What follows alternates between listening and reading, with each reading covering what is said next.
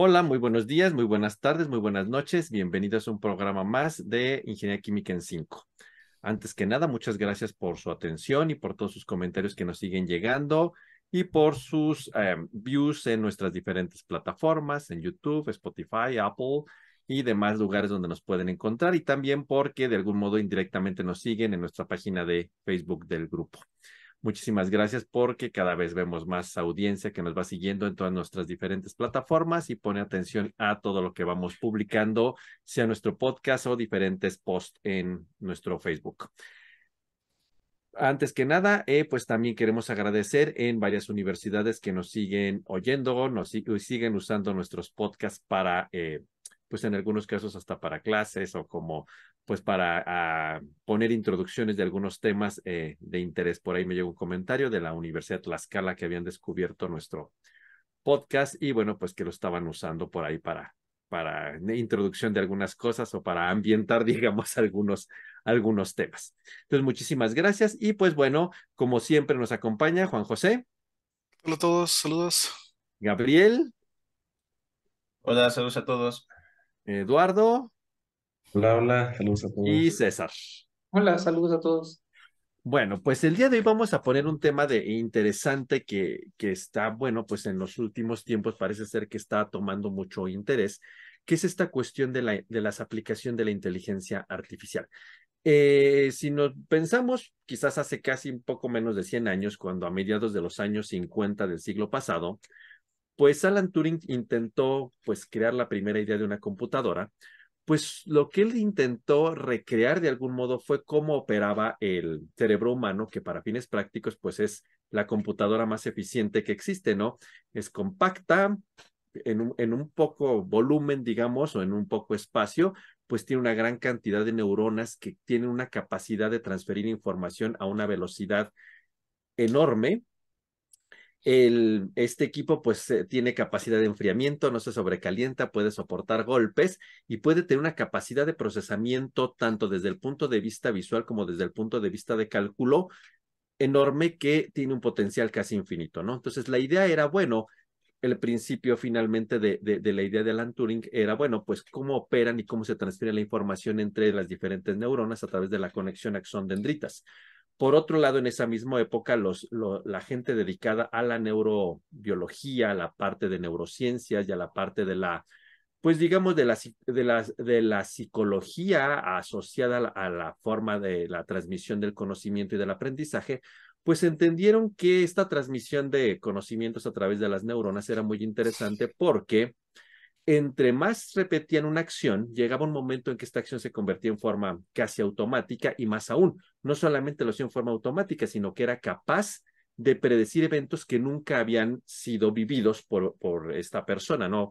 Por ejemplo, yo creo que el caso del ejemplo que siempre encontramos es que ocurre la primera vez que de bebés nos quemamos. Bueno, eh, no sabíamos, acercamos, pero ¿qué fue la, la sensación que queda o el aprendizaje eh, o el reinforcement que queda bueno, cuando empiezo a sentir algo caliente a la distancia, sé lo que va a ocurrir, entonces ya no lo hago. Entonces yo ya tengo una capacidad casi autónoma de nunca acercarme a nada caliente en cuanto siento un gradiente de temperatura más allá de lo, de lo normal y no necesito ni siquiera razonarlo inmediatamente, tomo la decisión de no hacerlo. Entonces, ¿qué es lo que pasa? Entre más eh, repito una acción, más tengo la capacidad de predecir eventos futuros. Por otra parte, entre más neuronas estén involucradas, esta acción, de acuerdo a la neurobiología y a las neurociencias, ocurre de una forma mucho más rápida y el aprendizaje es mucho más rápido ante eventos futuros, sí, o la capacidad de predicción de eventos futuros. Finalmente, sabemos que eh, la idea detrás de, todo esto del deep learning y de las redes neuronales, pues está basado en esta idea, axón, dendrita eh, y neurona, y finalmente a través de modelos matemáticos hacemos la reproducción de cómo se transfiere de un punto a otro esta información a través de lo que llamamos las funciones de, de activación. Hay una entrada, pasa por una función de activación, hay una respuesta y al final del día tenemos entradas salidas que van, eh, pueden ser predichas entradas nuevas en función del aprendizaje que tiene esa red neuronal ante una cantidad de información dada de entradas que se le dio previamente y también en función de la cantidad de, neuronas y de capas, al igual que el cerebro, pues tiene la capacidad de hacer estas predicciones. Hoy día sabemos que esta idea de las redes neuronales y el, deep learning, pues es brutal. ¿Qué, tenemos como ejemplos previos hace algunos años? Pues eh, aparecieron, por ejemplo, el Siri en, en los, en los eh, eh, smartphones, que era como la primera idea de, bueno, yo le digo en forma de voz una pregunta y me busco una respuesta, pero luego tuvimos las Alexas, que son capaces de hacer algo parecido, pero más aún son capaces de eh, hacer movimientos mecánicos, apagan y prenden computadoras, televisiones, aires acondicionados, o sea, un, un smart home. Y bueno, hoy día, pues lo que nos ha venido a revolucionar brutalmente es la parte del, eh, por ejemplo, el chat GPT, ¿no? Que es capaz de hacernos todo y que son eh, inteligencias artificiales realmente muy complejas basados en este aprendizaje profundo. En el caso de la ingeniería química, bueno, pues, ¿qué ocurrió más o menos? Estas aplicaciones primarias del deep learning, pues la primera idea de automatización fue el control de procesos, que fue un auge y boom en los años 70. Después, hacia los años 80, 90 aparecieron las redes neuronales, que no entraron muy en boga porque pues obviamente la capacidad de cómputo no era tan compleja como para poder hacer todo lo que nosotros pedimos, pero después siguió la parte de intentar usarlas para fines de optimización y hoy día las redes neuronales están siendo usadas en la predicción de datos termodinámicos, de moléculas, eh, para fines de optimización matemática cuando los modelos son muy complejos o no se conocen, para predicción de cinéticas, etcétera.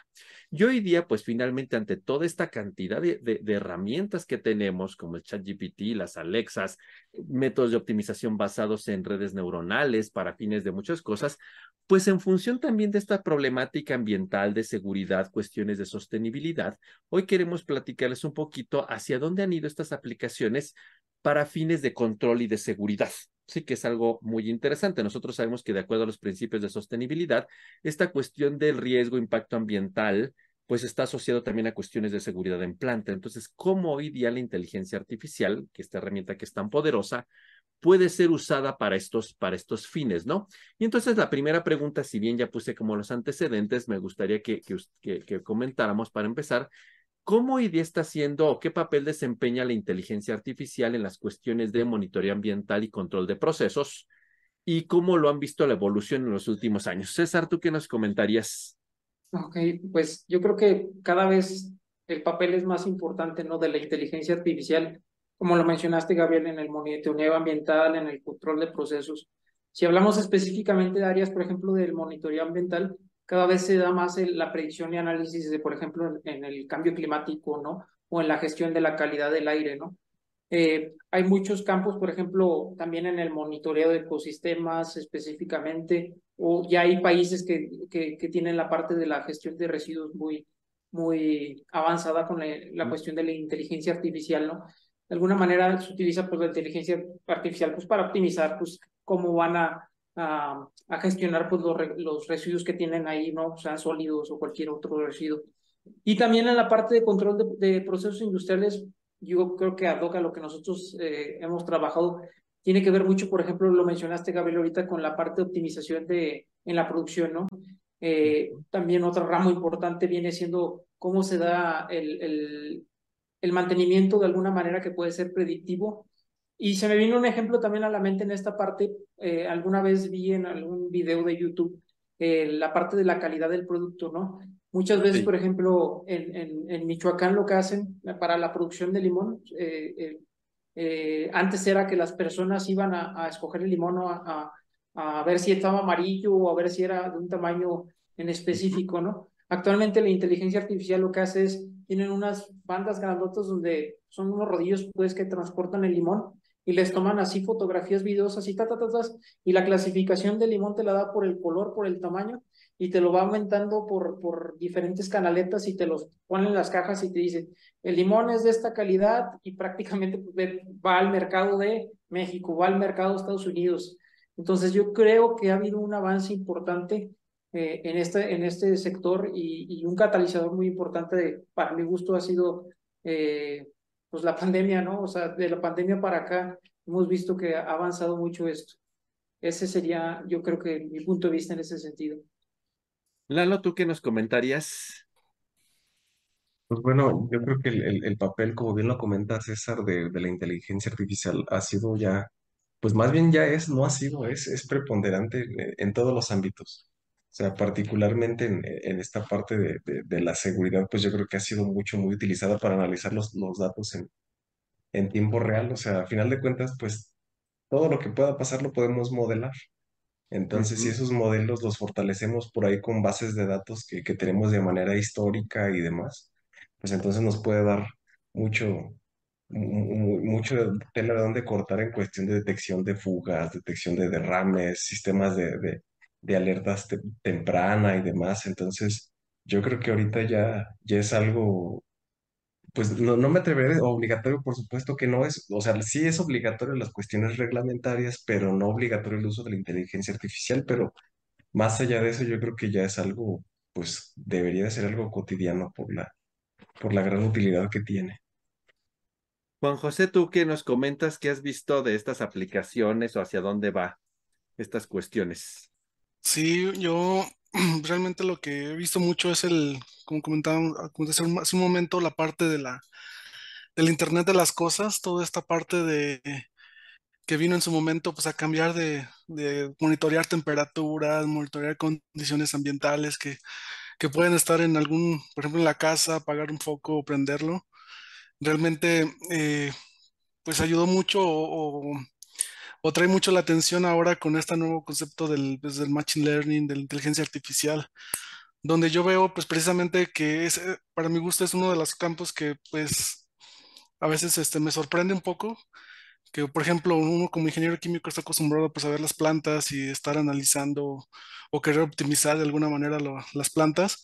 Bueno, pues con este tipo de cosas, como el Internet de las Cosas complementado con el Machine Learning o la inteligencia artificial, pues se puede llevar a otro nivel completamente, sí, de tener monitoreada tanto las, por sobre todo la, lo que sufren mucho las, las empresas es la parte ambiental, sí, los desechos, la parte de, de tanto los sólidos, líquidos, gases, toda esta parte pues se puede estar monitoreando de alguna manera y pues de alguna, de una forma poder hacer eficientes los, los procesos para que puedan eh, em, pues sí, este, ser más rentables y, y- y encaminarse a lo que pues ya hemos comentado muchas veces, a la sostenibilidad. Y otro de los, de los puntos también que me gusta mucho de esta parte y que lo he visto muy, muy en boga últimamente, que también es, viene mucho con esto de la parte del, del, del Machine Learning y la inteligencia artificial, pues son los, por ejemplo, los gemelos digitales, que normalmente ya nosotros simulamos, pero pues puede tener, puedes tener ya un proceso completamente simulado y pues puede estar conectado inmediatamente, digamos, a- a la- al proceso real y en tiempo real puedes estar analizando los datos y puedes estar- tener un modelo que te pueda estar eh, pues manteniendo el control, por ejemplo, del proceso en tiempo real y puedas eh, inclusive este eh, pues digamos ser autónomo el proceso completamente lo dejas y completamente él solo se, se autorregula y se autogestiona, entonces eso sería pues muy ideal y es un sueño que pues está ahí latente y puede estar un momento. Bueno, pero pues hacia allá queremos llegar, ¿no? Esa cosa, casi la industria 4.0 de algún modo, ¿no? Pero bueno. Gabriel, ¿tú qué comentarías para cerrar esta primera ronda? Yo concuerdo mucho con Juan José. Yo creo que el futuro es el Internet de las cosas y sobre todo mucho lo que llaman en inteligencia artificial los modelos multimodales, que es este, bueno, tradicionalmente pues las redes neuronales y demás se han enfocado a aprender una sola cosa. Sí, por ejemplo, comentaba César clasificar limones, ¿sí? Pero, por ejemplo, ¿qué pasa si yo quiero clasificar, no sé, por ejemplo, naranjas, que es algo parecido, ¿sí? Entonces, últimamente, pues la inteligencia artificial ha ido avanzando mucho en esta parte, sí, a ir avanzando a, a clasificar y a identificar cada vez más cosas, y esto pues tiene bastante importancia, sobre todo en esta parte, pues medioambiental, por ejemplo, eh, predecir emisiones de CO2, de dióxido de azufre y de ese tipo de cosas. Entonces creo que por allá va mucho esa parte de que las redes neuronales cada vez van a poder hacer más cosas, ¿sí? Y pues vamos a tener cada vez más acceso a esa información en tiempo real con el Internet de las cosas, e incluso hasta poder llegar a controlar este, pues ciertos aspectos de nuestra casa o de nuestro coche para emitir menos, este, no sé, menos menos este, emisiones o qué sé yo. Yo veo que, que las cosas van como que muy para, para allá, una parte como muy automatizada y muy dependiente de, de inteligencia artificial.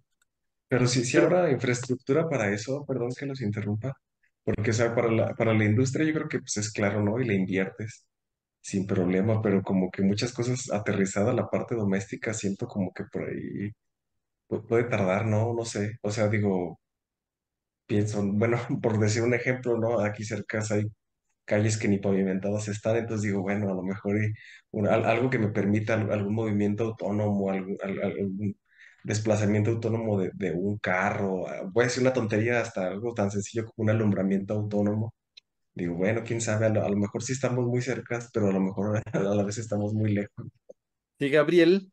Yo, bueno, en ese sentido, yo creo que sí, justamente como dice Dado, o sea, estamos pensando en cosas muy locas cuando ni siquiera las calles están pavimentadas y, y tiene toda la razón. Bueno, pero a lo mejor no en México, pero en otros países podría ser, ¿no? No Yo lo sé. veo esto como los televisores 4K, este, que al inicio pues eran televisores para las personas ricas y desde uno estaba todavía con la televisión análoga de esta de bulbos y demás.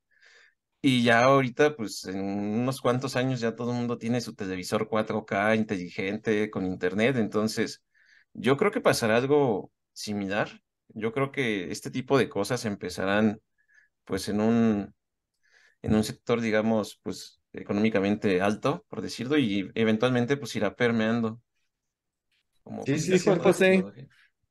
Sí, yo creo que también es, sí es la brecha muy amplia, pero creo que la tecnología en los últimos tiempos ha dado saltos muy agigantados, o sea, completamente. Ya hoy prácticamente casi la mayoría de las personas cuenta con un smartphone, casi, casi no, ya que tienes hasta cierto punto conexión a internet, salvo en algunos lugares donde no haya pues conexiones, pero pues pienso que sí también, así con esto que dice Lalo, pues aunque no esté pavimentado, pero seguramente tienes tu, tu, tu, ah, tu- tu teléfono inteligente, entonces Y de ahí tu, y tu televisión 4K. Y esas cosas que pasan a lo mejor en segundo punto, pero no sé, puede ser también. Y pensando, o sea, ahorita ustedes se fueron como a la vida muy cotidiana, ¿no? Eh, me gustaría que cada uno de ustedes diera un ejemplo que hayan visto, leído sepan, pero de una aplicación industrial. A ver, Juan José, ¿tú qué dirías?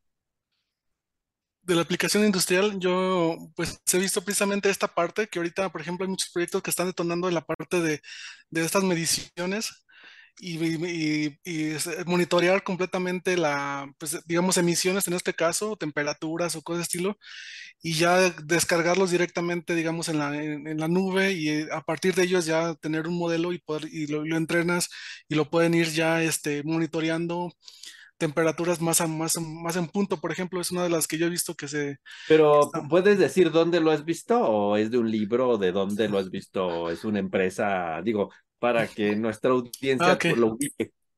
Sí, no, de hecho, estos son proyectos que están ahí, por ejemplo, ahí donde trabajo en el CIATEC, que, que lo están desarrollando precisamente. Y están, Mm. por ejemplo, con una industrias de la, de la parte de la, del cuero calzado. Y eh, ellos están, tienen un, ya el, el paquete, digamos así, o, o el dispositivo para hacer precisamente es- este monitoreo. Entonces está padre. De hecho, yo pues no es tan, digamos, tan, hoy en estos tiempos como lo que decía Lalo, que a lo mejor es- se ve un poquito distante la tecnología, pero creo que en los últimos tiempos ahorita ya puedes encontrar hasta pues eh, focos, inclusive que te los puedes controlar con el celular completamente. O sea, ya, ya está más abierta haciendo esa parte, aunque las calles no estén pavimentadas, pero como pero puede hacer esa, Pero apago mi refrigerador con el celular. César, ¿tú algún ejemplo? Digo, ya nos dijiste uno de hecho muy interesante, el de los limones, ¿no? Allá en Michoacán. ¿Te- ¿Tienes otro? Sí, e- específicamente, por ejemplo, Rolls-Royce, aparte de hacer los carros de ultralujo, se dedica a hacer motores de aviación, ¿no? Hace poco desarrollaron uno a, a prueba de hidrógeno, si no me equivoco. Y ellos específicamente para el mantenimiento predictivo lo que hacen es poner sensores que, que les, que les recolectan datos para saber cuándo darle el mantenimiento y predecir de alguna manera si va a tener algún fallo la pieza, ¿no? Específicamente yo creo que ellos han avanzado mucho en ese sector. Eh, el miedo que tenemos no todos cuando volamos, sabemos que hay muchos protocolos y todo esto, pero ellos ya, ya, ya de alguna manera fueron pioneros en esta parte de, de utilizar eh, la inteligencia artificial, la recolección de datos para, para el mantenimiento predictivo. Y que es algo, pues, en una, digamos, en una aplicación muy interesante la, para la generación de estos motores, ¿no? Sí, claro. Bastante interesante y para cuidado de los usuarios, ¿no? Gabriel, ¿tú algún ejemplo? Eh, sí, eh, yo voy un poquito, un ejemplo un poquito más tradicional en la parte de control predictivo de procesos. Muchas veces cuando queremos controlar un proceso, pues necesitamos invertir más energía para estabilizarlo, ¿sí? Que tengo que subir la carga térmica, que tengo que a subir el reflujo y aumentar el consumo eléctrico y demás. Entonces, muchos están usando ahorita mucho las inteligencias artificiales, sobre todo en control predictivo por modelo, para intentar minimizar sobre todo mucho pues, las emisiones de CO2 y el consumo energético para poder estabilizar los procesos literal que siempre estén, digamos, en, operando en la menor eh, o con el menor consumo y emisión posible. Es ahorita un poquito lo que se ha estado, digamos, desarrollando un poquito más en, digamos, en el ámbito de la de la ingeniería química y es algo que me llama mucho la atención. Bueno, uno que he estado trabajando en esos de, control predictivo, pues creo que es algo bastante interesante. Y sobre todo son modelos que son, en teoría, un poquito más sencillos de manejar, sin necesidad de toda la, digamos, todo el background matemático complejo que hay. Creo que es algo que se puede implementar y extender, por ejemplo, a los coches y que ya están buscando extender. Lalo, ¿algún ejemplo? Ah, ah, aunque haya calles chuecas. decía, decía, bueno, un, señor, uy, muchas cosas, pues yo diría, uy, muchos, muchos ejemplos. Pues en, eh, ahorita para tratar de darle ilación a lo que comentaba Gabriel de los autos, pues yo creo que esa parte ha evolucionado un montonal. No sé si por ahí hayan, hayan escuchado de las HADAS, les llaman la, la, abreviación de todo el sistema de, de seguridad que tienen los carros ahorita eh, cuando los evalúan en, eh, en términos de seguridad, pues que si el, frenado autónomo, o sea, cuando puedes ir tú en la, en la baba manejando y, y, se va, se va, va monitoreando en tiempo real este, la, la distancia entre un auto y otro. Este, o sea, el monitoreo puede ir de frente y, y si literalmente si tú vas distraído, pues se frena, se frena de golpe. Por ahí me ha tocado hacer pruebas de manejo de, de este tipo de, de, de carros y, y te pita, te pita, o sea, te va pitando así de ya te estás acercando y si de plano desatiendes, pues se frena, se frena en seco. O el, el hecho de los puntos ciegos de los carriles, detalles de ese estilo. O, otra aplicación que se me hace súper, súper interesante es, por ejemplo, para la agricultura. Para la agricultura, todos los sensores que, que están, este, pues literalmente enterrados, pues, y detectan humedades, detectan condiciones ambientales y demás, y decir, ¿sabes qué? Pues no va a llover o sabes que ya está muy seca la tierra, esto se te va a morir, pues empieza a gotear, ¿no? ¿Hasta qué punto goteo? Pues hasta que la humedad sea la adecuada para, para, el, para que el fruto crezca. Este, y, o sea, bueno, me podría extender, ¿no?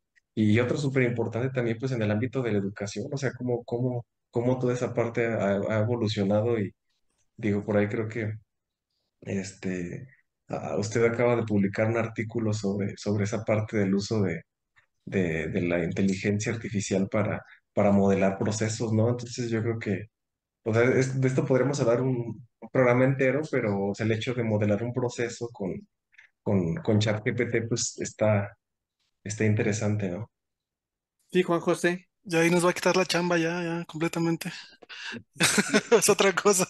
No, bueno, lee el artículo y te dará cuenta que no, pero yo pienso... de todo prevalece nuestras habilidades. A decir, tengo miedo, doctor, así como dice el TM. No, porque encima de todo, si no sabes darle la instrucción, no sale. Pues sí.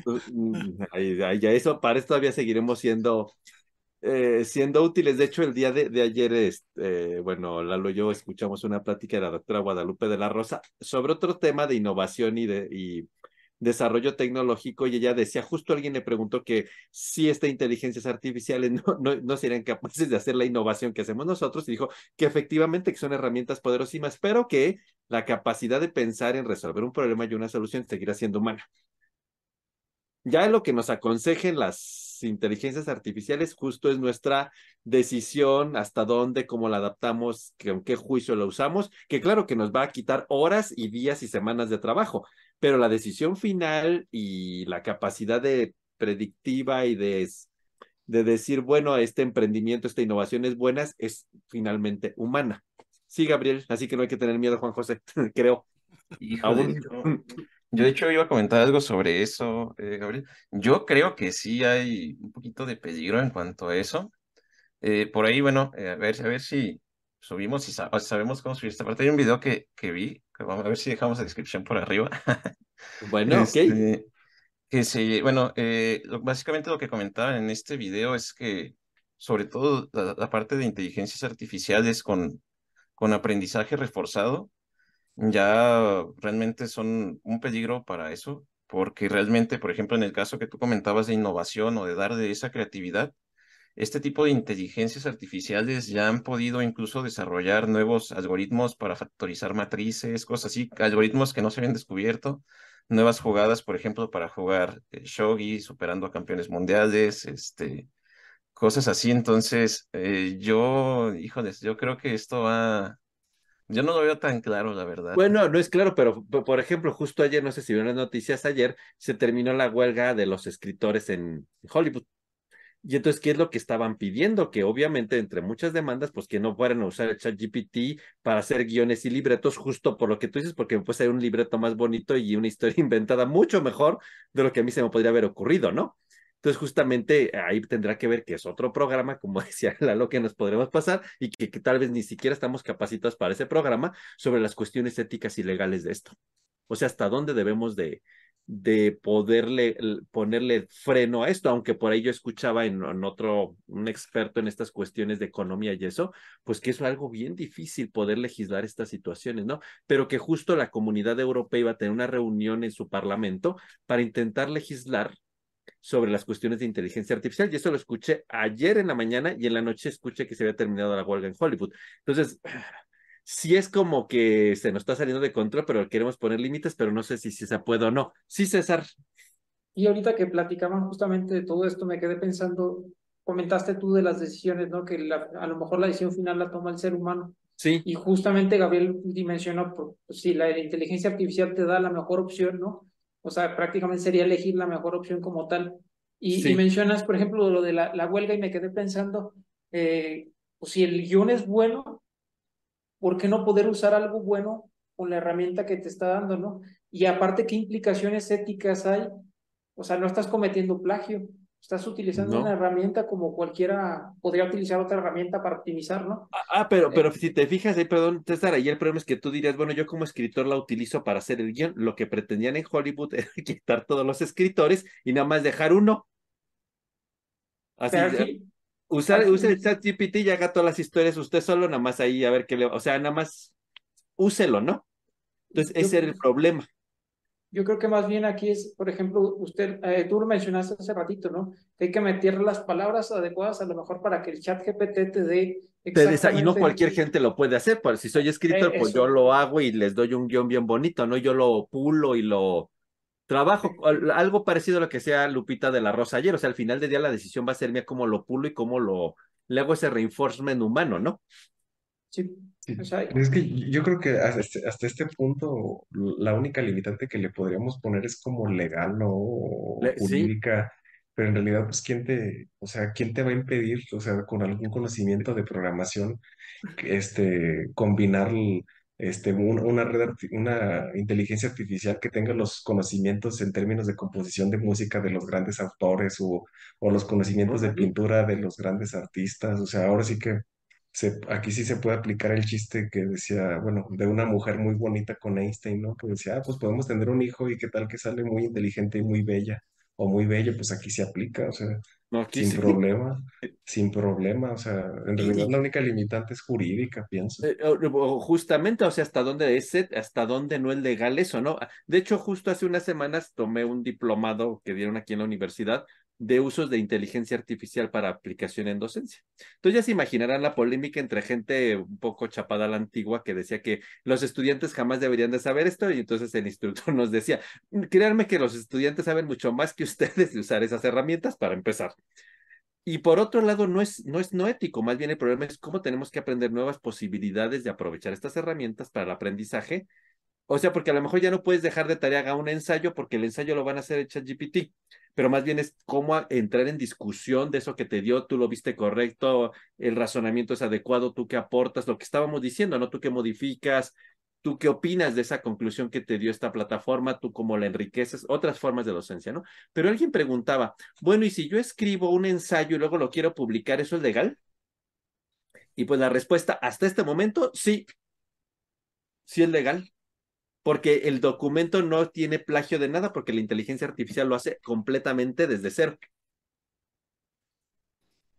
Y eso puede ser lo peligroso a lo que se refería Gabriel, que pues entonces, pues ya, yo ya no, ya me siento y hago todo el artículo, nada más En una de esas, no sé si exista, yo le dicto los resultados y hasta me los trabaja y me hace unas figuras y listo, ¿no? Y yo ya no hice nada, no lo sé, pero que me hace una introducción, me hace una introducción.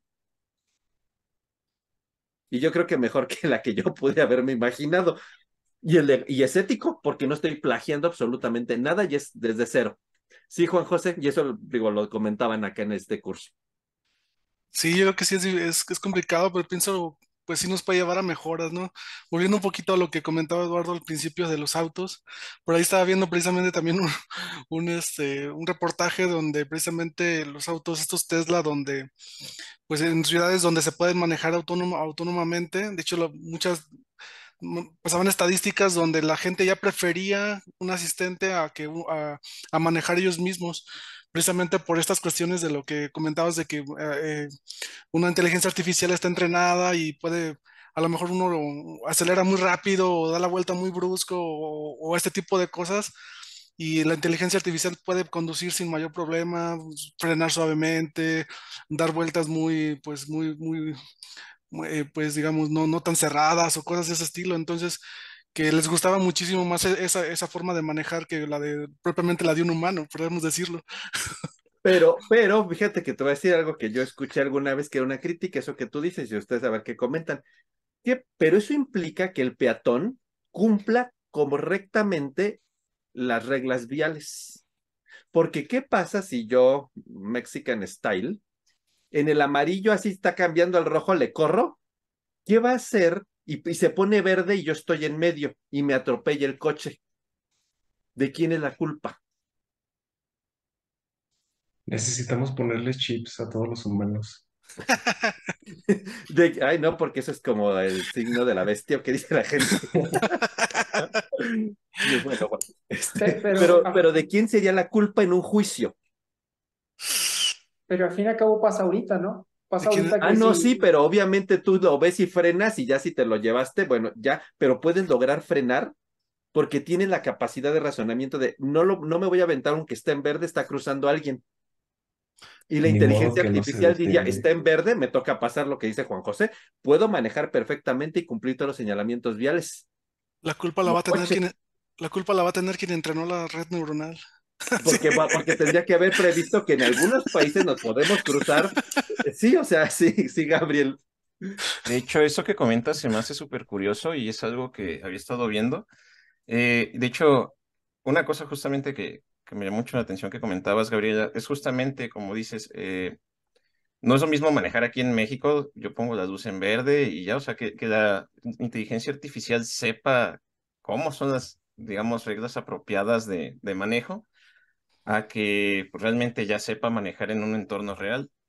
Y de hecho, justamente, estaba, estaba, viendo también hace unos días que ya se está empezando a trabajar en ese tipo de redes, ¿sí? Es una nueva revolución que llaman Deep Learning 3.0. Por ejemplo, una red neuronal puede saber qué es una manzana, de qué color es una manzana, este, y demás, pero realmente no sabe lo que es una manzana hasta que no la puede tocar, no la puede oler, no la puede, realmente amplía su, el contexto de lo que es una manzana, por ejemplo, en este caso sería pues manejar o conducir. Entonces ya están empezando a implementar este nuevo tipo de inteligencias artificiales donde realmente se adaptan incluso a un entorno ya real, ¿sí? Este, ya son capaces de oler, percibir, de ver, ¿sí? Este, por ejemplo, ahorita Google va a sacar su nueva inteligencia artificial que es Gemini, que es precisamente se dedica para hacer eso, está pensada para hacer eso. Entonces, pues ya yo ya veo esto ¿Te ya. asustas, Gabriel, con todo eso? Sí, sí, sí, está, está bastante interesante lo que comentaban en ese video. Este, es de hecho una persona experta en inteligencia artificial, entonces esto es la nueva revolución y él comentaba que esto va a estar en unos dos, tres años. Ya vamos a estar este, viendo inteligencias artificiales de esta, de esta índole. De hecho, ya. Pues se acerca mucho a las, las, series estas de Netflix que por ahí están de inteligencias artificiales y de todo esto, sí. que precisamente pero, van pero justamente a eso. en una de esas series el problema cuál es, y es la pregunta siguiente que quiero poner en la mesa, la privacidad de los datos. O sea, a la hora que en una planta yo voy a recopilar desde datos ambientales, datos públicos, datos legales para entrenar las redes, necesito información. Entonces ahí el problema, y en su opinión es es, primero, para que la red funcione, pues necesito un montonal de datos. ¿estamos en la capacidad de tener toda esa, cantidad de datos? Sería como la una pregunta uno y la pregunta dos, ¿y qué seguridad yo tengo de la privacidad de esos datos? César, ¿tú qué nos dirías? Yo creo que hay muchas herramientas para recopilar datos, ¿no? De hecho, prácticamente se la pasan recopilando datos de nosotros todo el día, ¿no? En internet. Ay, sí, ya ves que poco quiero ir a Cancún yo ahorita. Ay, no duden que ratito me salga viaje a Cancún eh, oferta. Exactamente, hay cosas que ya uno no sabe, las está pensando uno y ya les aparece en el celular a uno. Hay muchos, hay muchas herramientas, ¿no? De, de alguna manera para, para hacer todo esto como sensores, instrumentación en el área, por ejemplo, de procesos industriales. Hace ratito hablaba Juan José y Gabriel del Internet de las Cosas, ¿no? Que también nos va a ayudar a recopilar datos de todo esto, ¿no? Eh, como también les dije, pues hay capacidad de tener imágenes y videos y a través de esto recopilar datos. En ese sentido, yo creo que ya está mucho el avance y se, se va a seguir avanzando eh, para crear, pues de alguna manera, equipos más adecuados para almacenar toda la cantidad de datos que se, tienen que almacenar y que sea fiable, ¿no? El modelo o todo lo que se va a hacer. Y por la otra parte que, que mencionabas, de la, la parte de privacidad, ahí sí no sabría, yo creo que eso es para un experto de, e, en, derecho, ¿no? El hecho de, pues sí, pues nos están recopilando datos y están almacenando, dando, almacenando datos de nosotros, ¿no? Y yo creo que para nosotros pues, es un poco tanto preocupante, pero me quedo pensando en cuestión industrial, ¿no? Imagínense pues, que para ellos los secretos industriales y todo esto, pues... O datos de producción o qué sé yo, formulaciones, no lo sé, ¿verdad? Pasa a ser un poco más preocupante a lo mejor para ellos, ¿no? Y cuestiones de seguridad. Yo sé que al momento tienen ahí, están muchas empresas buscando que, que por ejemplo, con los empleados ya el celular se los, se los, ¿cómo se llama? Limitan para que si tienen correos ahí, pues no haya ahí eh, que le roben datos por la cuestión del correo, ¿no? O sea, sí se está haciendo mucho por eso, pero no sé hasta qué punto va a llegar el, el hecho de, de pues, esta privacidad, ¿no? O sea, no sé hasta qué punto se va a poder cuidar. Y siempre hay maneras, ¿no? Yo también creo que hay maneras claro. de, de, romper esto, pues. Lalo, ah, ¿tú qué, ¿tú qué nos dirías?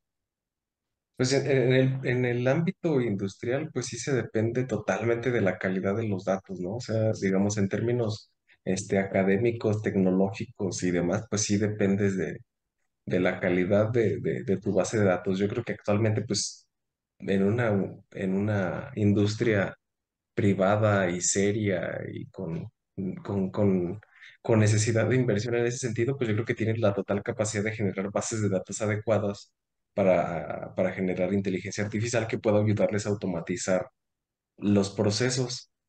Este, ya en la vida cotidiana, pues yo creo que pues estoy igual que César, o sea, luego cuando, cuando aceptas el, el Windows 11 te ponen ahí como mil cláusulas y seguramente muchas van orientadas a, a eso y tú le das a aceptar por la flojera de no leerlo, entonces pues ya desde ahí ya perdiste. Entonces, o sea, y, lo, lo, peor es cuando se, o no lo peor, o lo interesante es cuando se juntan los, esos este, intereses privados y, y la información pública, o sea, el hecho de, digo, lo que pasa ahorita en China, ¿no? O sea, bueno, y en algunos otros lados. Eh, la, ahora sí que la, capacidad de, de, monitorear este, tu, tu, físicamente, obviamente, pues tu, cuerpo y eso asociarlo a algunos otros, otros detalles como bonos de eh, capacidades de crédito, este, en los aeropuertos, o sea, de detalles de ese estilo. Entonces, yo creo que sí, o sea, la capacidad se tiene en, en, todos los ámbitos. O sea, aquí el resultado puede gustarnos o, o espantarnos. O sea, es, bueno, es muy interesante. ¿Tú qué dirías? Híjole, pues yo creo que en este momento, el, como estamos, yo creo que iniciando todo esto, la, como comentamos, entre más datos se tengan y más datos haya, pero pues ahorita los datos que tenemos la capacidad tú de, de, de, por ejemplo, César y Lalo dicen que sí hay capacidad de la captura de datos. ¿Tú qué crees que sí? Sí, o sea, sigue habiendo, obviamente, pues, a lo mejor no, pues de hecho, eh, de hecho, muchas de las, de las cosas que se necesitan, por ejemplo, para hacer este tipo de cosas de machine learning y cosas así, lo son, pues, grandes, grandes este, eh, máquinas para almacenar esta información y, y para poderla, este, pues, manejar, ¿no? Completamente creo que sí, pues es lo que se, las grandes compañías de ahora son las que se están apoderando de ese mercado como, como tal. Entonces, yo creo que sí vamos a tener la, la capacidad en un, un, momento ya cuando tengamos a lo mejor más, más herramientas o la tecnología avance más a una red más rápida de poder eh, inclusive ya manejar datos más, más en tiempo real y cosas de estilo. Ahorita prácticamente lo que hacemos es pues hacerlas en una base de datos y ahí para después usarlas en otro lado, pero ya va a llegar en el punto en el que tal vez en tiempo real se estén haciendo pues todas esas operaciones. A mí también me llama mucho la atención la privacidad, pues porque precisamente como comenta ahorita César y, y Lalo, pues es muy importante, ¿no? Completamente. Ahorita, pues aparentemente esa información es dinero, ¿no? Completamente porque pues ahí depende mucho tus modelos que, se, que, que, que, sepan entrenar y, que, y que estén bien eh, pues entrenados y que predigan pues muy bien, por así decirlo, y si no los tienes, pues no creo que es, es, es dinero y, y, para precisamente una parte de la que comentaba Gabriel, de los modelos estos que no, pues aparentemente alguien tiene una empresa de, pues donde tenga a lo mejor una caldera o un proceso de polimerización o, o, o X cosa. Entonces él entrena, por ejemplo, ese modelo, pero esa misma red neuronal no significa, pues puede también aplicarla a otro, a otra, a otra empresa donde, pues no necesariamente hagan el mismo modelo, pero sí parte de, de no, no tiene que generar todo eso, toda esa cantidad de datos, sino ya solamente agregarle los datos que particularmente son de su proceso y esa misma red puede entrenar nuevamente y predecir los comportamientos o lo que se requiera, que era lo que comentaba Gabriel, que esas son redes que pueden aplicarse para varios, para varios procesos. Entonces creo que eso puede ser al final una, una de las jugadas que va a tener la, pues, la industria sobre todo cuando se, se, se, abran estas bases de datos, porque ahorita como todo el mundo pues tiene sus datos y no las quiere compartir, como comentaba, nadie va a querer compartir sus formulaciones. Ni sus, este, ni sus este, temperaturas de operación, ni datos sensibles del proceso. ¿Por qué? Porque al final de cuentas, pues esos son, son condiciones que a, a ellos les hacen ganar dinero, porque no, no, hay otras empresas que lo tengan, porque nadie saca la, con la calidad que deberían de tener por controlar muy bien esas temperaturas, esas presiones o lo que se quiera. Entonces, pues eh, es interesante lo que pueda pasar con la industria en cuestión de, la, de los datos al final de cuentas. Gabriel, ¿tú qué cuentas y qué nos dices de esto? Yo creo que sí tenemos ya la capacidad, ya no, ya no digo que ni siquiera de generar, bueno, de, de, de capturar, ya los podemos generar, ¿sí? Yo creo que ya en algunos casos y en algunas aplicaciones ya ni siquiera es necesario que vayamos al proceso, ya hay redes neuronales que entrenan redes neuronales para hacer procesos, sí, lo que llaman las redes preentrenadas. Entonces, este, pues ya tenemos ahí un dataset súper enorme, ¿sí?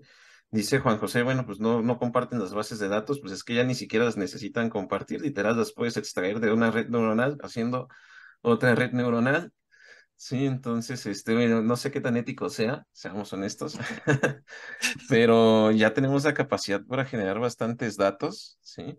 Y vuelvo a repetir, yo creo que en algunas aplicaciones ya creo que ni siquiera sea necesario, este, pues ir a recapitularlos, ya los podemos generar, ¿sí? Por ejemplo, si yo quiero, este, no sé, ver um, o entrenar una red neuronal para clasificar felinos, pues a lo mejor, este, la entreno con una red neuronal que clasifica leones o qué sé yo, entonces, este, y ya de ahí me paso a felinos o no sé. Entonces ya tenemos realmente las herramientas para incluso poder generar esos datasets sin necesidad de, pues de poder, este, pues de ir directamente a que alguien se los esté enseñando uno a uno, por decirlo de alguna manera. ¿Y la privacidad, qué dirías?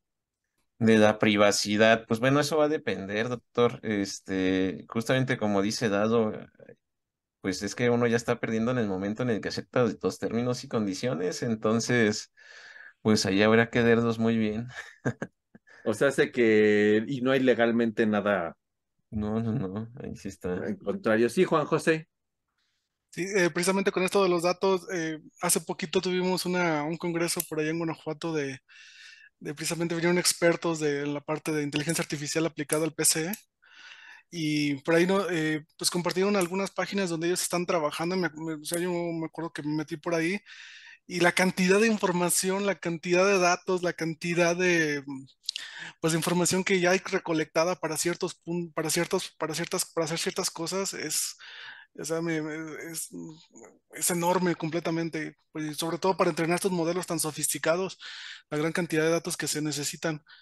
Me parece abismal la, pues que a lo mejor en un futuro todos esos datos van a ser, tienen, tienen que ser disponibles para avanzar tal vez como humanidad, para poder mejorar todo nuestro entorno tal vez, y no que solamente los tenga alguien, porque pues eso es lo que necesitamos hacer al final de cuentas. Y finalmente, pues todavía no hay legislación para eso, ni en, ni en uno ni en otro sentido. Ni para bien ni para mal, digamos, ¿no? De si debemos de compartir y cómo nos van a proteger toda esa información, ¿no? Por ejemplo, en el caso de la industria, una de las cuestiones que puede ser siempre problemática es la cuestión de seguridad, de fugas, derrames, posibilidad de explosiones eh, y que finalmente con los riesgos de, seguridad, de muertes, de contaminación, etcétera. Eh, la inteligencia artificial en este momento ya está capacitada para ayudarnos a prevenir ese tipo de desastres en la industria, Gabriel. Definitivamente sí. Este, eh, una cosa que ocurre con los accidentes es que no ocurren casi de la noche a la mañana. Realmente ya hay una serie de eventos que te van avisando que algo va a ocurrir, ¿sí? Por ejemplo, el accidente de Bhopal. Ya habían ocurrido varias señales de que podía llegar a pasar ese accidente. Por ejemplo, eh, que fallaran válvulas o ese tipo de cosas. Realmente para que ocurra un accidente fuerte, pues tienes que tener mucha negligencia, ¿sí? Entonces, ahí este, yo creo que las redes neuronales pueden ser bastante útiles, ¿sí?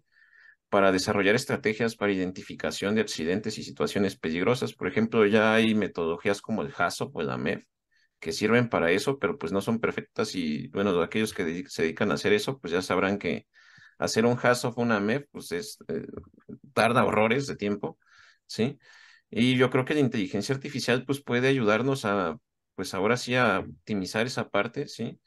Este, en cuanto ocurra una situación que puede parecer peligrosa o medianamente peligrosa, pues hacer un análisis con inteligencia artificial y en vez de tardarme tres, cuatro meses haciendo un HASOP o una MEF, pues unos cuantos minutos, tener el estudio de seguridad con, con la red neuronal y pues decir, bueno, tengo que hacer esto o aquello, este, tengo que cambiar cierta válvula o puede llegar a ocurrir algún daño en otro equipo debido a alguna situación riesgosa. Entonces yo creo que sí ya estamos definitivamente en la capacidad de que una red neuronal pues nos ayude mucho en la parte de seguridad, al menos lo que es este, seguridad inherente, identificación de riesgos.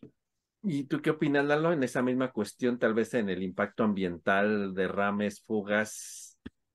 Sí, no, es que Gabriel tiene totalmente la razón, o sea, al final de cuentas, el, el, ahora sí que la, el poder de las redes está totalmente orientada y alimentada por los datos, entonces si tiene la capacidad de de tomar datos y predecir escenarios, pues seguramente también tienen la capacidad de ver datos, este, detectar alguna anomalía en el comportamiento y, detectar focos rojos, ¿no? Y justamente eso interpretarlo como un, riesgo, un riesgo potencial. O sea, si aquí siempre la temperatura era de tanto y ahora está un poquito más elevada, bueno, pues a ver, hay que checar, o sea, o está descompuesto el termopar o, o algo está fuera de control. Entonces yo creo que sí, o sea, sin, lugar a dudas, pues este, es, Totalmente posible. Y ahí en ese sentido, César, ¿crees que las plantas estén ya en este momento instrumentadas para recopilar toda esa información? Digo, porque Lalo y César nos ponen así como el escenario de, bueno, ya tengo todos los datos y claro que lo podemos hacer. Yo creo que hay algunas que sí, no, digo, tiene que ver mucho por en, dónde están ubicadas o a lo mejor de la procedencia del país, pues de que sea la planta.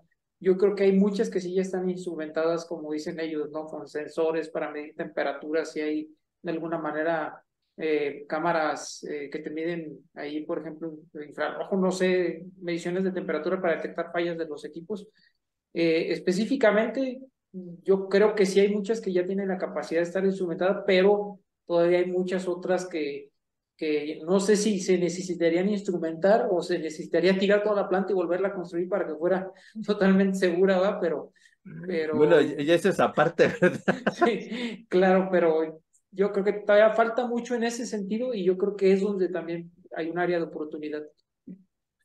Pero tú crees que las plantas este, quieren hacer eso, César? ¿O llegar a ese nivel? Yo creo que el, el, el costo-beneficio, pues sí, pues yo yo creía que sí debería de ser como que algo que les llame la atención, ¿no?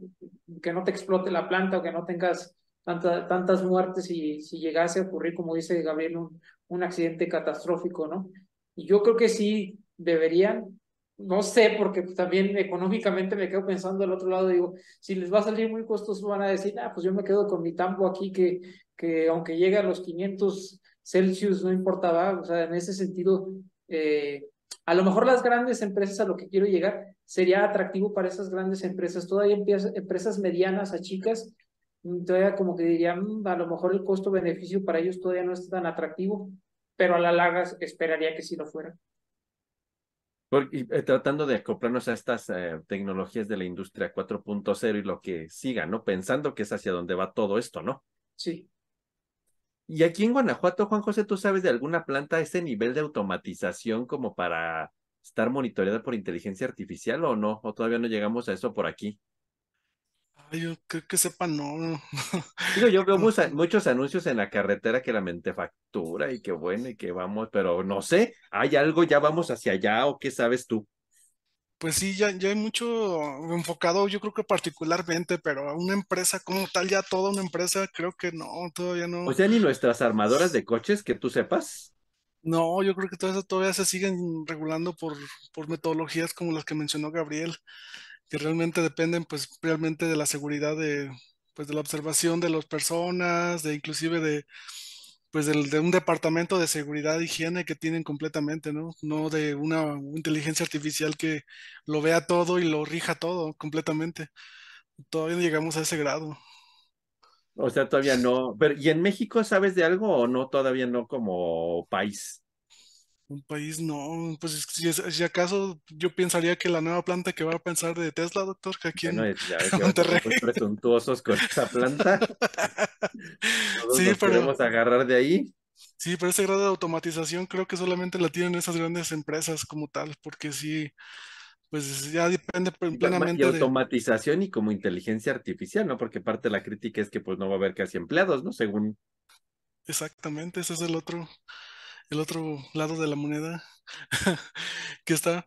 Entonces yo, yo, pensaría que pues sí, la, realmente la parte pues, de seguridad sí es este, una parte muy importante y creo que yo también veo, al menos yo lo que veo es que va a haber una transición así como lo hay en la parte ambiental, de que hasta que no haya una regulación, hasta que no te sancionen por tener eso, hasta que no tengas algo realmente aquí, el, digamos, el zapato en, la, el cuello, no vas a implementarlo. ¿Por qué? Porque pues obviamente es costoso y a la, y a la vez pues eh, eso implica que pues la competitividad de las empresas junto a otros productos, etc. Mientras pues uno como consumidor prefiera adquirir cosas que se sabe que vienen con calidad, con algunas pues este banderas de que seguro, que cuidan a todo el mundo, pues creo que no se va a implementar.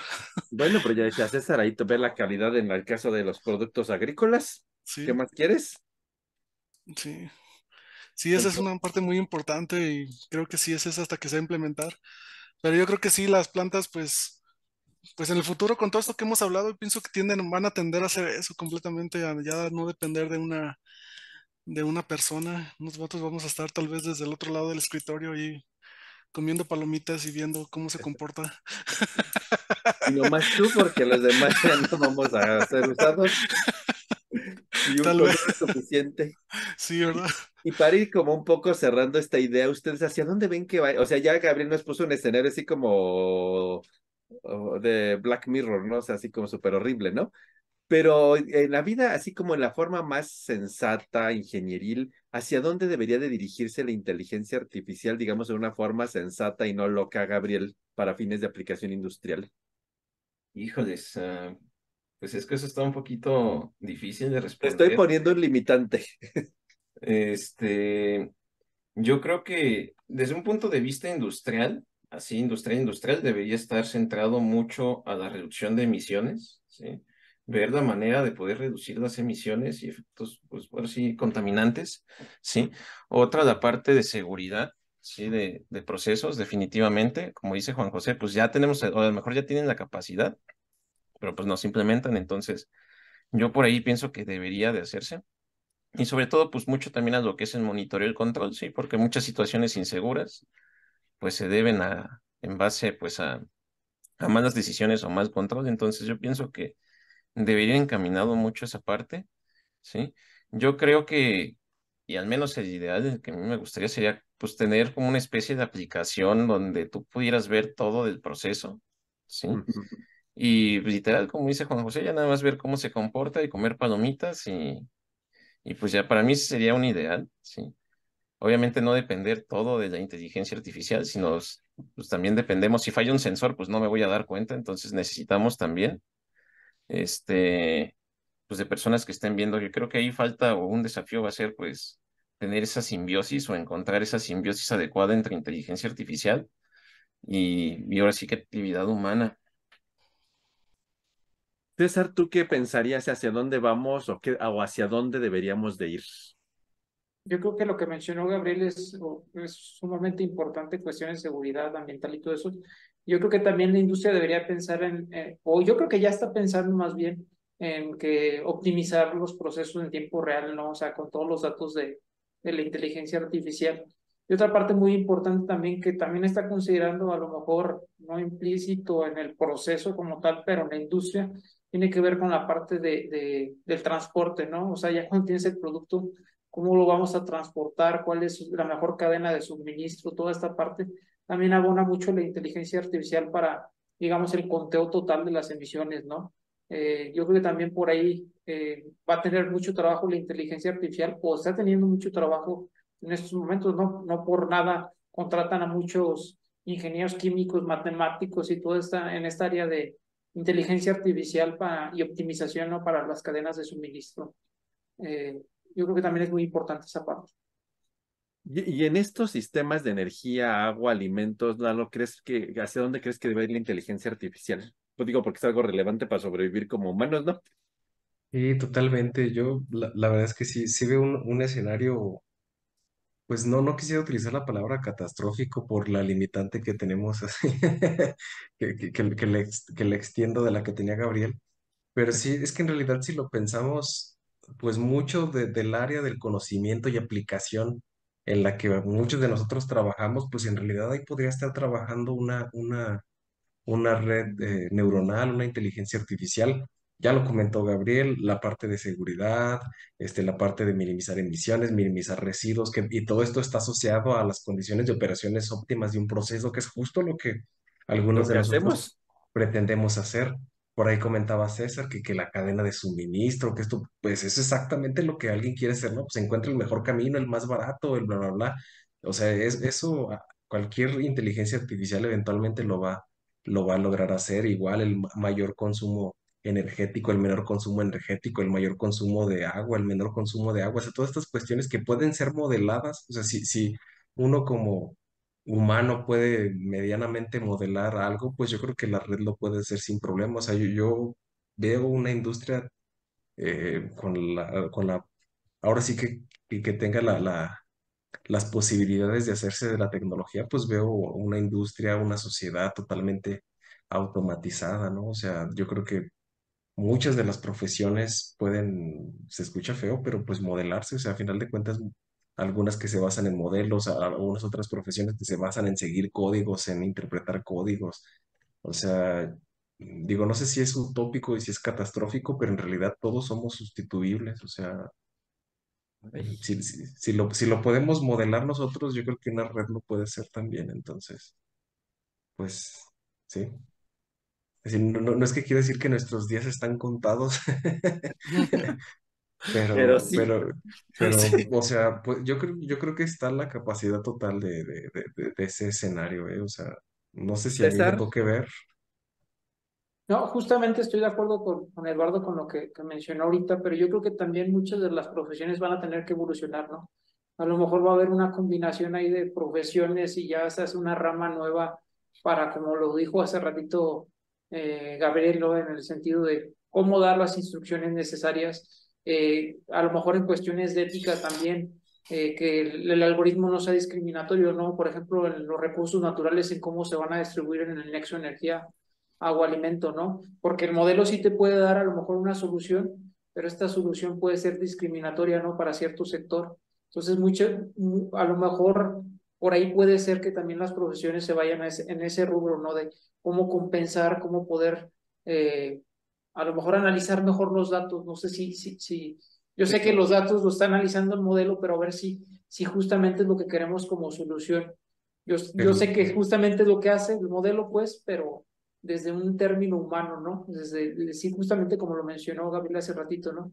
La decisión final, al final de cuentas, podría ser del ser humano, decir, bueno, pues sí, la solución me la dio aquí, pero a lo mejor ahí estás, eh, esto que no se contempló, no sé, o sea... Pero eso, eso, eso sí se puede programar, ¿no, César? O sea, digo, bueno, o sea, un marco coordinado donde todo el mundo gane, o sea, eso lo, lo puedes programar y, y listo, y ya está, o sea, e, en realidad pues le, digo, una estrategia de ese estilo, pues sabes qué? que todos ganen poquito, mucho y ya está, y lo programan y listo. O sea, en realidad ya no habría necesidad de, de una intervención humana, ¿no? Para decir, bueno, es mejor que gane el lechero a que gane el productor. No, sabes qué? que todos ganen igual y vámonos, lo programamos y ya está. Hay ganancias que no son cuantitativas, que son cualitativas, que no sé exactamente cómo sería programar una ganancia cualitativa. O sea, tienes toda la razón. Pero digo, o sea, si, ni uno mismo como humano la, la puedes, o sea, a lo que me refiero es que la única limitante en realidad de la red neuronal sería la propia capacidad de, de decirle, ¿no? Y si, tú no lo puedes decir, pues a lo mejor tampoco podrías entrenar a la red, o a lo mejor incluso una red ya entrenada con un bagaje más, grande podría predecir lo que tú no puedes este, visualizar desde el punto de vista cualitativo. Pero aún así tendrías que analizar los datos, ¿no? O sea, muchas veces también va a tener mucha, mucho que acabar con una decisión humana todo esto, porque sí tener toda la dependencia a, que te lo arroje una máquina como tal, eh, yo creo, yo creo que tienes razón en todo lo que me estás diciendo, a lo mejor estoy, estoy cayendo en algo absurdo, ¿verdad? Pero puedes creer, puedes caer en que exista la, la discriminación ¿no? en, en, ciertos asignación de recursos, pues, naturales. Sí, sí, sí, sí, puede ser, solo, solo el futuro lo dirá. Y en cuestión de educación, para cerrar, Juan José, ¿tú hacia dónde crees que va la, el uso de la inteligencia artificial? O vamos, también diría Lalo, nuestros días están contados. Híjole, pues sí, yo pienso que sí también. sí están contados los días para eso. No sé si lo lleguemos a ver. Ahorita con todos estos grandes avances que han, que han surgido, no sé si es por tendencia yo me acuerdo que salió ChatGPT y fue así como un boom, o sea, todo el mundo quería estar en ChatGPT y todo el mundo hablaba de ChatGPT y ahora que ya se ha calmado un poco, pues ya se dieron cuenta que a lo mejor no, no todos eran los que usan ChatGPT, ¿no? Sino cierto, ciertos sectores muy afín a, la, a esta parte. Pero creo que en un futuro, pues esto nos puede alcanzar hasta ya pues sí, como comentaba Gabriel, ya hay redes neuronales que entrenan redes neuronales, ya hay. Esto suena una, suena algo, este, pues ya que no vamos a necesitar ya. O sea que eh, puede haber un maestro que enseñe sin necesidad del maestro. Yo creo que lo que único que nos queda es, eh, no sé, si llegase todo a ser tan automatizado aquí en la Tierra, pues buscar otros horizontes en otro planeta donde podamos ser útiles y no pueda todavía la inteligencia artificial llegar, tal vez. No sé. Quién sabe, a lo mejor somos los más atrasados en el universo, bueno, lo sabemos. bueno, eso también. Gabriel. Yo creo que puede ser una herramienta bastante útil, no sé, digo, tal vez sí tengamos nuestros días contados. Yo uso, por ejemplo, ChatGPT para practicar idiomas literal le doy el prompt, actúa como un profesor de idiomas y corrígeme mis errores o demás, y lo hace, ¿sí? Y es una manera muy buena de practicar idiomas, entonces, este, para quien no lo haga, por ejemplo, se lo recomiendo. Este, he mejorado un montón de ortografía en, varios idiomas, entonces, este... Ay, qué presuntuoso. Sencillamente utilizando el, el chat GPT. Entonces, eh, yo creo que es una herramienta interesante. No sé si algún día llegue a superar o nos llegue a reemplazar completamente a nosotros como docentes, pero al menos ahorita en 2023 sí lo veo como una herramienta complementaria bastante valiosa para, pues por lo menos para una primera búsqueda, ¿sí?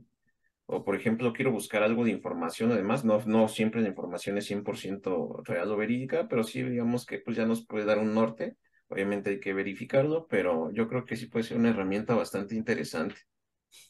Entonces, ¿tú opinarías que sí sería una herramienta complementaria y muy adecuada para fines pedagógicos educativos? No sé si para todos, pero sí, por, por lo menos para idiomas, y yo he usado también para lo que es este, oye, chécame el código, porque ya de plano ya no sé, o interprétame lo que está, porque ya no me perdí. Y es una herramienta muy valiosa y me ha ayudado a purgar códigos.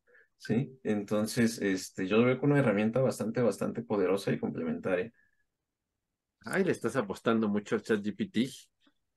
Es que ahorra mucho tiempo, doctor. sí, Juan José. Yo tal vez este puedo coincidir con estas series de Netflix futuristas, doctor, donde pues ya en realidad eh, se crean inteligencias artificiales que lo saben todo, que pues tienen todo, pero en realidad pues el ser humano va a quedar dentro del, pues del centro de eso, ¿no? Que se desarrollen las inteligencias artificiales que, que se requieran hasta los niveles que pues se puedan alcanzar, pero el, ser humano haciendo uso de ellas pues como tal, ¿no? Aunque nos superen por, por más. Creo que ahí entraría la legislación esta que comentábamos, ¿no? Tal vez pues sí desarrollar estas inteligencias hasta, pues digamos, hasta donde topen, pero siempre ponerles, no sé, la limitante de que pues justamente el humano esté en el centro y no, no que lo quieran desplazar, puede ser. Y fíjate que con eso y para, para ir cerrando, eh, Anders Sorman Nielsen, que es uno de los expertos en estas cuestiones como ético-legales, filosóficas de la inteligencia artificial, es un pensador sueco, dice que la inteligencia artificial pues nos va a acabar convirtiendo, nos robotizaría si la dejáramos todo en sus manos, pero que combinar la inteligencia artificial junto con la inteligencia humana puede hacer un mundo más empático y mejor. Y tal vez tenga ciertos, esa combinación, y justo Lupita de la Rosa puede verlo, eh, aquí está dicho de una forma muy bonita, pero Lupita de la Rosa lo dijo de la forma más sencilla, ¿no? El ser, hay cosas que el ser humano nunca va, la inteligencia artificial nunca va a poder quitar al ser humano como esa parte de la empatía y la capacidad de sensibilidad de tomar una decisión y dejarse toda a la inteligencia artificial es robotizar completamente, pero esa mezcla de los dos puede de verdad hacer un mundo mejor. Y Lupita quizás lo dijo de una versión más más este, romántica, ¿no? Eh, la sensibilidad y la empatía del ser humano nunca la vamos a poder para tomar una decisión, quizás en algún momento en un juicio, en una cuestión legal, en una cuestión ética, pues finalmente la empatía de entender alguna forma de cómo reaccionó alguien o por qué ocurrió un evento, tiene que entrar esa empatía humana, ¿no? Y que la inteligencia artificial solo se va a ir con la parte entrenada. Hay mucho en esta parte y quizás un día sería bueno, interesante invitar a alguien que sepa filosofar de, de estas cosas éticas sobre las cuestiones morales, éticas de la inteligencia artificial, pero seguramente es un tema que da para mucho, más allá de la parte tecnológica, que nos queda claro que estamos súper avanzados y quizás ahora hay que empezar a reflexionar hacia dónde debe de ir en estas cuestiones ético-filosóficas, morales, legales, ¿no? Que es esta parte que no sé si se puede algún día controlar, pero que al menos como seres humanos debemos de tener en conciencia para un mejor uso y no hacer abuso de este tipo de tecnologías tan poderosas que seguramente no nos van a cambiar la vida, ya no las están cambiando y nos están apoyando y nos pueden llevar a pues un mundo mejor, seguramente haciendo el uso correcto y apropiado de, de ellas. Un tema bien interesante que seguramente da para, para mucho más y que tal vez con algún experto nos pudiéramos apoyar para otras cuestiones un poco ajenas a nuestra disciplina. Pues muchísimas gracias a todos por su atención. Es un tema bien interesante que ojalá puedan ahí comentar, abonar con ideas, discusiones y como siempre, gracias a ustedes, seguimos eh, haciendo estos programas para, para ustedes. Para terminar, como siempre, nuestra, nuestras palabritas. Gabriel. Mi palabra sería Deep Learning. Juan José. Para mí sería automatización. César. Para mí, optimización. Lalo. Base de datos y para mí sería redes neuronales. Pues muchísimas gracias a todos por su atención. Muy buenos días, muy buenas tardes, muy buenas noches a toda nuestra audiencia. Aquí seguimos, eh, sigan mandando sus mensajes, sus comentarios y escúchenos por todas nuestras plataformas y nuestras redes sociales. Y como siempre nos despedimos. Gabriel. Hasta luego, mucho gusto. Lalo. Saludos. César. Hasta la próxima. Juan José. Hasta luego, gracias por vernos. Gracias a todos por su atención y nos vemos pronto. Saludos, bye.